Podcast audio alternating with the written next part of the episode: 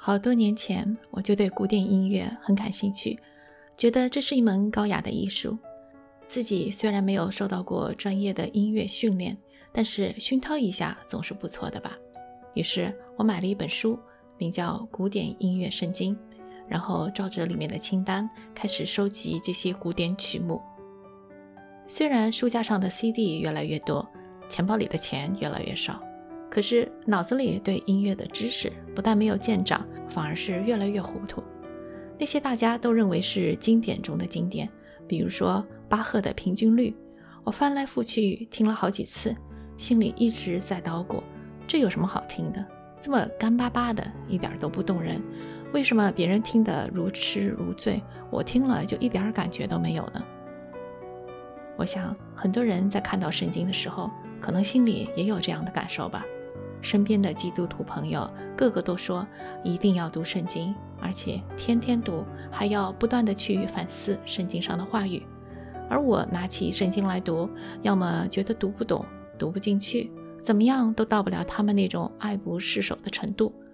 如果我想了解基督教，又不想看圣经，那该怎么办呢？今天我就给您推荐一本书，名叫《返璞归真》，作者是著名的作家。牛津剑桥学者 C.S. 路易斯这本书备受基督教各界的推崇。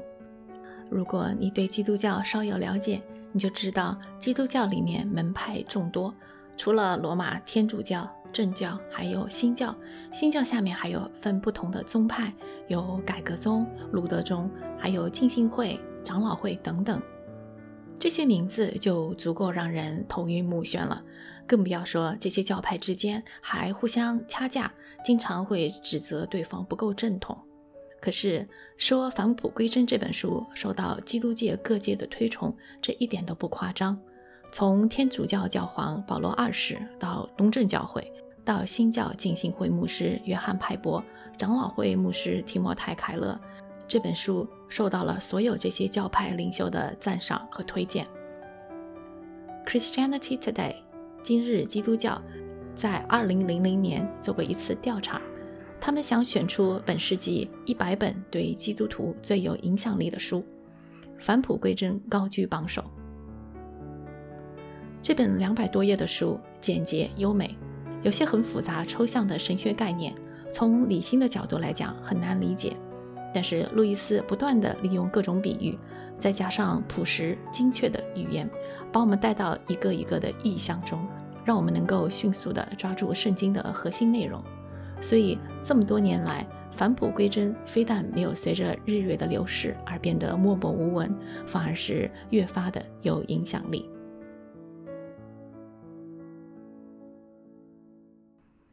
在我们开始对《返璞归真》这本书进行共读之前，我先介绍一下这本书的背景。在上期节目里，我讲到过，作者 C.S. 路易斯曾经参加过一次世界大战，当时他还不满十九岁。只受过六个月训练的路易斯，在前线的战壕里浴血奋战了九个月。在一次袭击中，他被炮弹碎片击中。有一块碎片离心脏很近，医生无法取出。这块碎片一直伴随他到终身。二十多年之后，英国再次卷入了第二次世界大战，而这一次，路易斯效忠国家的方式不再是拿着枪杆子上战场，而是用他的笔杆子，用他的话语来服务他的国家、他的人民。在这生死存亡的关头，他要帮助英国人民重新捡起他们已经遗忘多年的信仰，让他们重新认识基督教，提醒他们，无论他们面对怎样的困难，他们可以在那超越一切困难的上帝那里找到力量，找到希望。现代人很难想象，二战时期的英国人是处在怎样一种紧张的状态下。二战初期，英国被德国反复的狂轰滥炸。从1940年的9月到1941年的5月，德国轰炸伦敦71次，炸毁房屋几百栋，有两万多名平民失去性命，受伤的更是不计其数。伦敦大轰炸最激烈的时候，连续57个晚上，德军不断的轰炸。最惨烈的一个晚上，死亡人数超过一千人，这相当于一个晚上有五辆737客机坠毁。为了减少伤亡，在伦敦的人要住进防空洞或者住到地铁里去。许多儿童被父母送到乡下安全的地方。不计其数的英国人每天活在恐惧当中，每一次敲门，每一次邮件，都有可能是在告诉他们，他们的儿子、父亲，甚至是祖父阵亡，永远不会再回来。在伦敦大轰炸期间。面对庞大的德国空军阵营，英国皇家空军起到了至关重要的作用。他们的死亡率也是最高的。一般飞行员只完成十三次飞行就会被击中身亡。著名的英国首相丘吉尔在一次演说里说道：“论将士之寡，功勋之巨，所记之重，求助战士，德未曾有。”这些皇家空军飞行员个个风华正茂。渴望着活下去，却要天天面对死亡邪恶的面孔，他们的心里十分恐惧。为了帮助他们面对生存与死亡这些终极问题，军中牧师找到了路易斯。路易斯不喜欢旅行，去空军基地旅途不但辛苦，而且还很危险，但是为国效力义不容辞。